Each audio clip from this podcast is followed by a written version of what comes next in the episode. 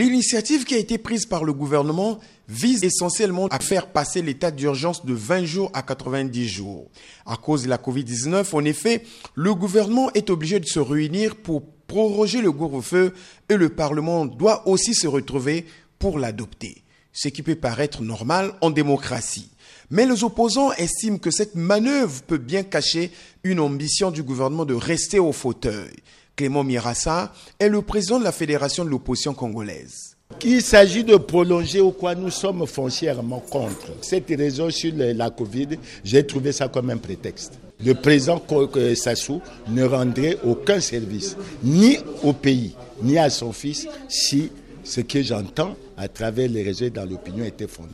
La présence de la République, pour y accéder, il y a bien une procédure qui est décrite dans, dans la Constitution. Georges Fouti Goma, porte-parole du parti Uni pour le Congo, le parti de Paulin Makaya, garde de mauvais souvenirs du changement de la Constitution et se dit sidéré. Nous sommes sidérés à entendre tout cela sur euh, le projet de révision de la Constitution, mais souvenez-vous euh, qu'en 2015, lorsque nous avons marché euh, de par le président de l'UPC, Paulin Makaya, c'était pour dire non au changement de la Constitution du 20 janvier 2002. Donc on ne peut pas vouloir du but en blanc changer, réviser la Constitution de la sorte. Nous pensons qu'il y a quand même une malice autour de, de, cette révision.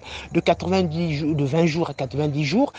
Appelant les esprits au calme, le constitutionnalisme Vivien Manangou soutient que le gouvernement aurait pu agir autrement. Il suffisait simplement d'adopter une loi de santé publique et dans cette loi, on prévoyait l'état d'urgence sanitaire avec un délai qui pouvait excéder le délai constitutionnel.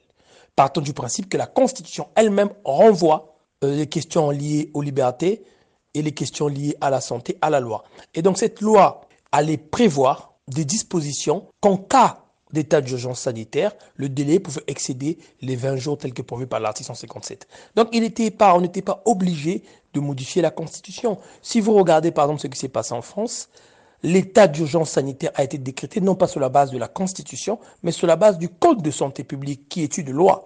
Vendredi, le Parlement réuni en Congrès devait se prononcer sur cette révision constitutionnelle. Et selon les sources bien renseignées, il n'y a que le prolongement de 20 à 90 jours qui est inscrit comme point en examen. Arsène Séverin, Brazzaville, VOA Afrique.